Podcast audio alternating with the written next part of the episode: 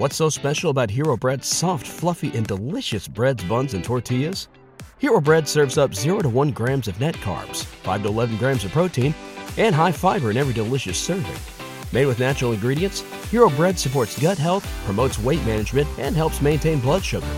Hero also drops other limited edition ultra low net carb goodies like rich, flaky croissants and buttery brioche slider rolls. Head to hero.co to shop today. Привет, это Кристина Вазовский, и вы слушаете «Извини, что голосовым» — подкаст о современном этикете. Второй сезон посвящен культурным особенностям разных стран. Вместе с нашими гостями мы обсуждаем отношения, работу, еду и digital этикет. Эксперт сегодняшнего выпуска Даша Полагаева, ведущая подкаста «Живи там хорошо». И мы с Дашей отправимся в Дубай. Поехали! Даша, привет! Кристина, привет! Расскажи, пожалуйста, сколько ты прожила в Дубае? В Дубае, в Дубаях Склоняется ли это замечательное название? Мне кажется, что Дубай и в Дубае, но, возможно, возможно, есть варианты. Я предпочитаю говорить в Дубае. Я живу здесь, особенно учитывая пандемию, практически не выезжая где-то чуть больше года.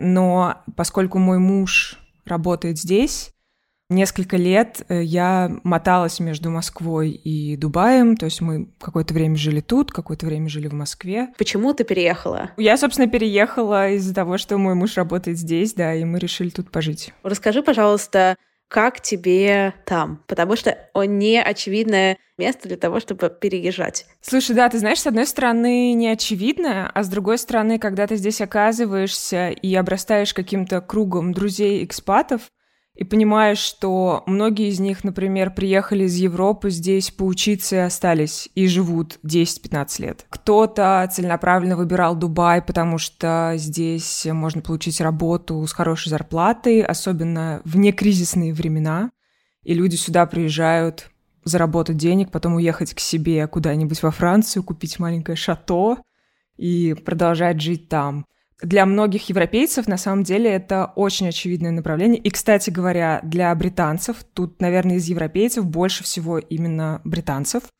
какое-то невероятное количество. А как мне здесь? Слушай, ну, первый год такой, особенно когда нет возможности уехать, он очень такой адаптационный. Вся эта пандемия, вся эта история, в общем, не добавила счастья. Мне пришлось здесь провести целое лето, хотя я не собиралась. Температура была где-то 47 градусов. После локдауна мы не могли выходить из дома просто тупо потому, что очень жарко. Это было очень тяжело, на самом деле. Но, с другой стороны, Дубай очень такой интернациональный город, где, может быть, легче адаптироваться ровно потому, что 90% людей, которые живут здесь, это экспаты. Это люди, которые сменили место жительства, для которых это какой-то новый опыт. В этом плане здесь круто. И несмотря на то, что это Арабские Эмираты, это мусульманская страна, это, наверное, самая продвинутая страна на Ближнем Востоке. И здесь ты себя ощущаешь как житель такого, ну, кстати, не очень большого ну, по сравнению с Москвой, но такого интернационального города, где, в общем-то, есть все. Расскажи, пожалуйста, как выглядит столкновение какой-то вот международной экспатской культуры, да, микс всего, и местного колорита, если вообще местный колорит здесь какой-то остался. Мне как раз кажется, что столкновение-то, в общем-то, не осталось. Вот эта вот э, какая-то глобализация, она очень поглотила э, Дубай, ну или поглотила, или превратила его там в такой международный город. Ну, то есть Дубай — это город, набитый небоскребами, дорогими ресторанами, классными гостиницами, любыми развлечениями, которые ты только хочешь. И о том, что тут, в общем-то, есть эмирации, которые тут живут, которые тут, не знаю, родились, выросли и выстроили в каком-то смысле город таким, каким он стал, ты об этом вспоминаешь, собственно, только когда ты встречаешь этих эмиратцев. Эти эмирации, они одеты в национальные одежды, и мужчины, и женщины, разной степени открытости и закрытости. У мужчин, правда, они одинаковые но при этом они приезжают, не знаю, на Ламборгини в мол, у них э, кроссовки последней модели, сумки Луи Вьютон и так далее. То есть они сами уже переплелись с э, вот этой вот культурой. Ты упомянула Молы. Я сама в Арабских Эмиратах, в Дубае никогда не была. У меня есть гипотеза, что из-за климата довольно местами жесткого вся тусовка происходит в помещениях, а не снаружи в основном. Или это не так? Зависит от сезона. Сейчас очень хорошо, и люди гуляют на улицах, а тут есть большие набережные, где можно погулять. Но летом, да, то есть я летом, когда открылись молы, я туда ездила, чтобы сделать шаги, потому что больше я нигде, ну, в спортзале могла сделать эти шаги нигде не могла пойти на прогулку. И в целом, да, это место притяжения, да, ну, как обычно, в молах есть все, там, кинотеатры, магазины и так далее. Вообще, расскажи, как обычно проводят время в Дубае? Если ты здесь не работаешь, то либо ты, твой партнер работает, либо ты уже достаточно заработал денег, чтобы сидеть их и тратить бесконечно. Но в основном, конечно, все работают, потому что тут очень дорогая жизнь. Если говорить про большинство, то на самом деле большинство жителей Дубая — это работники строек, няни, люди, которые работают в салонах, это выходцы из Индии, Пакистана и Азии, которые работают на низкооплачиваемых работах, живут в шерингах, и, собственно, они приезжают сюда заработать и раз в год э, летают домой, чтобы там увидеть близких. Это большинство. Профессионалы, которые сюда приезжают, это скорее меньшинство, но на них ну, во многом держится Дубай, потому что эти люди снимают дорогие квартиры, они ходят в дорогие рестораны и тратят деньги. Тут же нет налогов, но Дубай живет за счет того, что люди здесь, собственно, свои деньги и тратят. Ну и за счет туризма, конечно. Тут есть интернет-сити, в котором есть Microsoft, Google, все крупные интернет-компании. Тут есть медиа-сити, где сидит CNN, Рейтер и местные медиа, естественно. Ну и тут есть Financial District, финансовый район, в котором сидят все консалтинговые компании, аудиторские компании и так далее. Не ответила на твой вопрос, собственно, что люди делают в свободное время. Я бы сказала, что Большую часть времени люди здесь херачат довольно много с утра до вечера и, и ночью, и выходные и так далее. Но когда есть свободное время, штука, которая здесь очень популярна и которая, мне кажется, не так была популярна в Москве в последнее время, или во всяком случае выглядит не так, это бранчи в пятницу. По сути, это выглядит так, что люди набиваются, ну, с друзьями, знакомыми, с кем угодно, идут в ресторан, объедаются там с 12 до 4, напиваются, абсолютно пьяные, возвращаются в 4 часа вечера, ты их встречаешь там в лифте своего здания. Кто-то занимается спортом. Вот я живу недалеко от места, где люди прыгают с парашютом, и прямо сейчас вижу, как человек летит с парашютом. Мне кажется, ты знаешь, очень многие люди из-за того, что они много работают, они компенсируют этот свой стресс экстримом таким. Надо как-то переключаться. Давай поговорим немножко про еду, раз ты упомянула рестораны. Есть ли какие-то здесь особенности культурные с точки зрения еды? Да, возможно, из-за того, что это мусульманская страна, все равно или нет, или все уже четенькое экспатское. Ты имеешь в виду, подают ли здесь свинину? Да, например, или вообще какие-то любые культурные штуки, которые ты можешь вспомнить, необычные? Я бы сказала, что нет. Единственное, что необычно, но, возможно, это на самом деле в любом там upscale ресторане, где угодно, мужчина не может прийти в шортах в ресторан. И если ты придешь в шортах, то они должны быть ниже колена. Ну, вообще, может быть, даже если они будут ниже колена, тебе тоже скажут, что это не ок. Ну, в таком-то объективно спортивном виде лучше не приходите, лучше как-то более-менее выглядеть. У нас было пару раз, что там или нашим друзьям, или моему мужу выдавали просто одежду, чтобы он сверху надел там штаны, даже, может быть, пиджак, что-то в таком духе. При этом к женщинам Несмотря на то, что это мусульманская страна, я не помню каких-то таких требований. Ну, то есть я не приходила в шортах в ресторан, но я приходила в довольно открытых платьях, и все было ок. Что касается еды, я вот, кстати, задумалась, подают ли здесь свинину. Я что-то не могу припомнить. Я просто не особенно фанат. Но ее продают в супермаркетах, в отдельных отделах.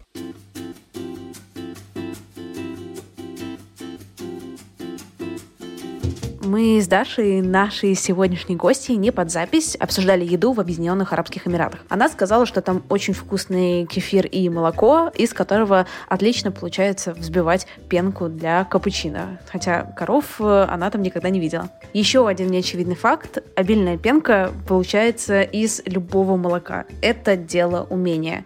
А вот консистенция этой пенки зависит только от молока. Из высокобелкового она получается тягучей и маслянистой, а из низкобелкового сухой и крупнопузыристой. Как мы уже сказали, традиционные молочные продукты в ОАЭ очень вкусные. Но если вы любитель классных йогуртов, то у меня для вас отличные новости. За ними никуда не нужно лететь, ведь они есть и в России.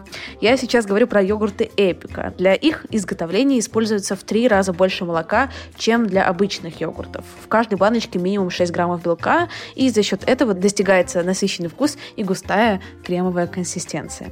Я сама месяц назад была в Москве и попробовала йогурт с голубикой и лавандой. Он супер. У ребят из Эпика в линейке целых 37 вкусов. По ссылке в описании подкаста можно выбрать свой. Пробуйте и делитесь ощущениями со мной в Инстаграме. Собачка Крис Вазовский.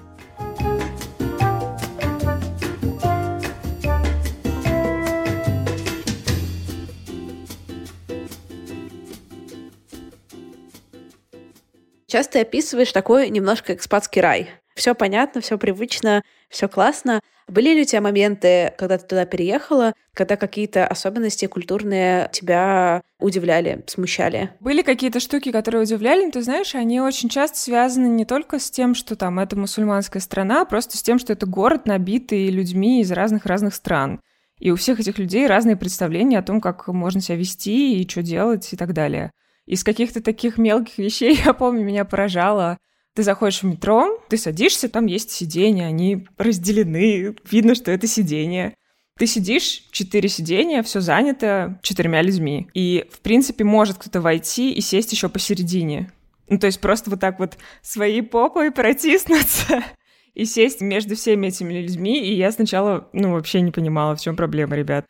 Потом есть ощущение, что люди здесь ну, вообще не умеет пользоваться метро. Ты должен сначала пропустить людей, чтобы они вышли, а потом зайти. Нет, тут все происходит одновременно. И я помню, мы как-то здесь были с моей свекровью в метро, и она мне говорит, ну, в Москве их бы быстро научили, как пользоваться метро, ну, потому что это просто невозможно, это очень странно. Потом во всяких э, государственных э, учреждениях Тут есть отдельные очереди для мужчин и для женщин. И даже, не знаю, условно, в автошколе есть отдельная секция для женщин. Типа женщины направо, мужчины налево. Кстати, в метро еще есть женские вагоны, куда не могут заходить мужчины. Они таким, типа, розовеньким обклеены, и туда могут заходить только женщины. Туристы часто путаются, и, ну, в принципе, я не видела, чтобы кого-то штрафовали, но, в принципе, за это могут оштрафовать. И сначала мне это казалось чем-то странным и необычным, а потом я поняла, что можно пользоваться этой привилегией, этой позитивной дискриминации, потому что, например, ты приходишь там получить какую-то бумажку, Женская очередь, как правило, в пять раз короче, чем мужская. Просто потому, что сюда очень много приезжает мужчин из э, соседних стран работать. А как выглядит вообще типичная вечеринка в Дубае? Приглашают ли в гости друзей? Или это не принято, и люди куда-то ходят в другие места? Да, тут супер принято. Тут еще есть такая особенность, что часть людей, которые не живут в небоскребах, как правило, это люди там с детьми уже, они живут на виллах, таких отдельных домиках в отдельных поселках. И, как правило, это какое-нибудь супер-супер милое место с садиком, у кого-то даже с бассейном.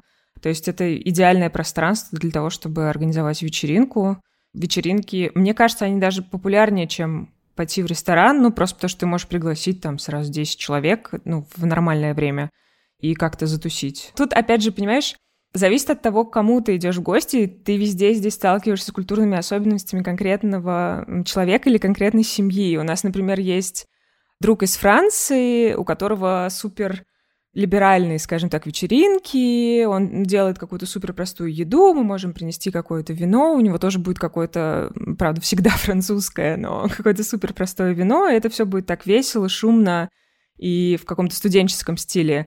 А есть э, друг из э, Великобритании, у которого это реально, это не ужин, а вот то, что называется supper.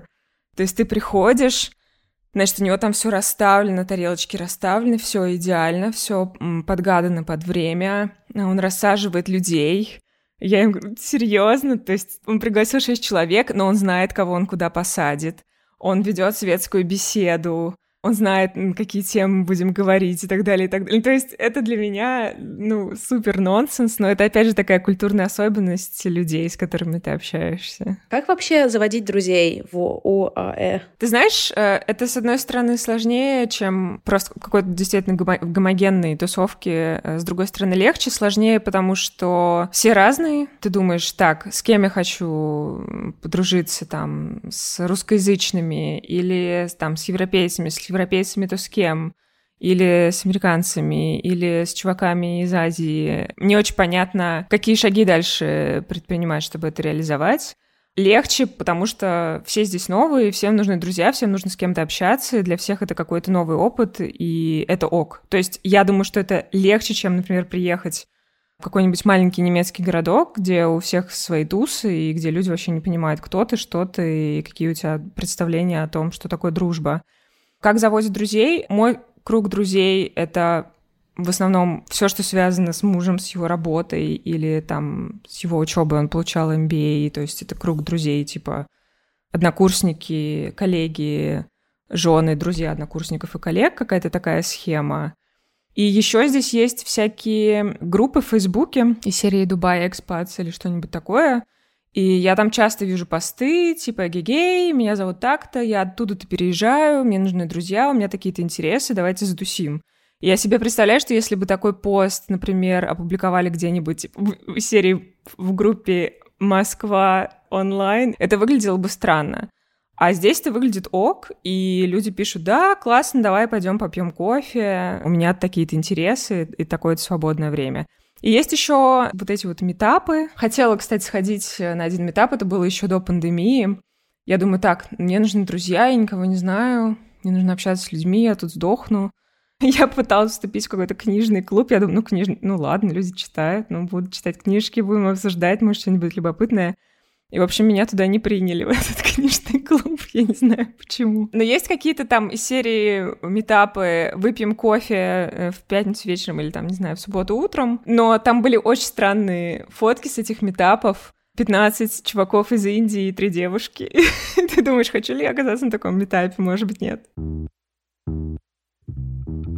Меня есть, опять же, предположение, что у тебя здесь вряд ли есть большой личный опыт, но, может, ты слышал от каких-то своих местных друзей или подруг, как устроен дейтинг в Дубае? Да, личным опытом не могу поделиться. Мне кажется, что тут работает все. Тут очень популярные клубы, когда все это работало, да, клубы, бары, пьяные вечеринки и так далее. Это вполне себе ок варианты. Я знаю людей, которые так познакомились, и вот они недавно поженились, например. Забавный факт, о котором многие не знали, но здесь до последнего времени было запрещено сожительство между мужчиной и женщиной вне брака. Ну, естественно, тут огромное количество экспатов, которые встречались и жили вместе и так далее, и формально это было вне закона. Я не слышала, чтобы кого-то за это наказывали, но формально правило было такое.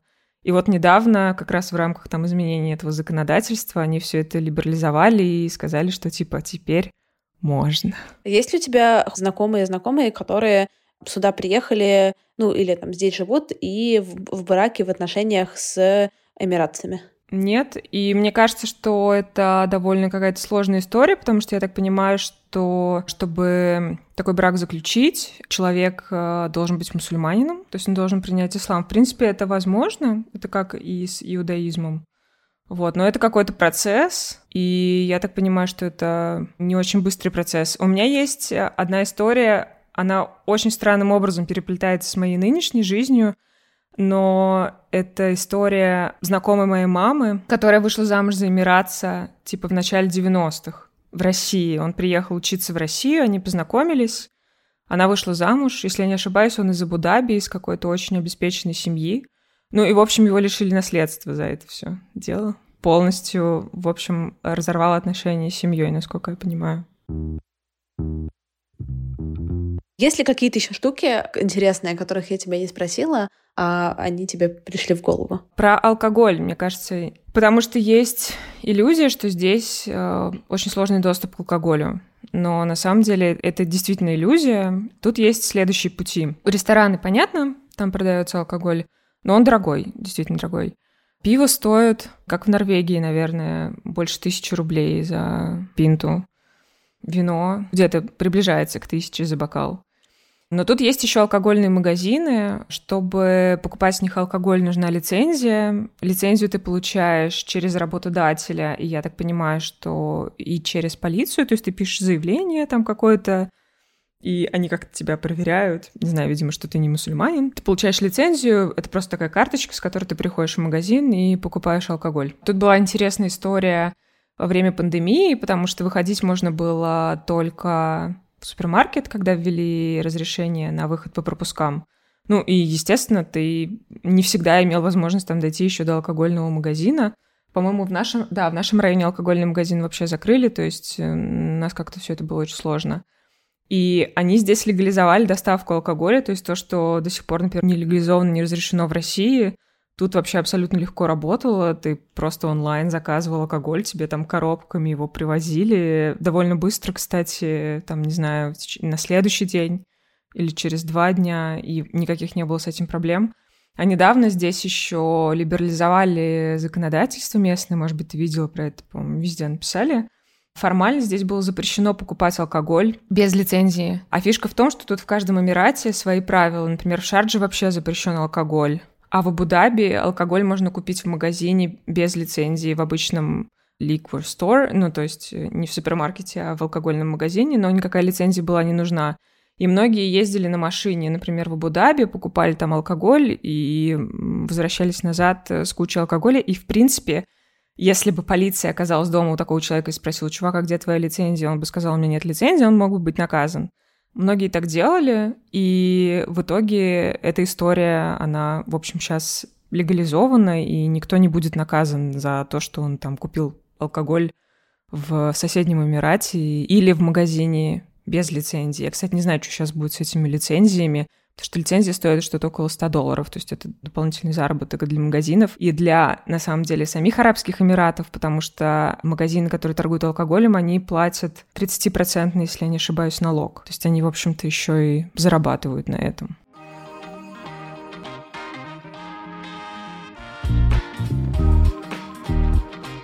Спасибо, что дослушали эпизод до конца. Я буду рада вашей обратной связи в комментариях подкаст-приложениях и вашим сторис и отметкам меня в Инстаграме. Собачка Крис Вазовский.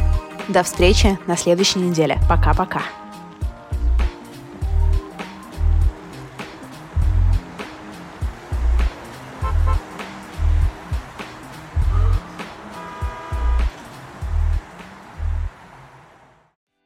Special about Hero Bread's soft, fluffy, and delicious breads, buns, and tortillas? These ultra low net carb baked goods contain zero sugar, fewer calories, and more protein than the leading brands, and are high in fiber to support gut health. Shop now at hero.co.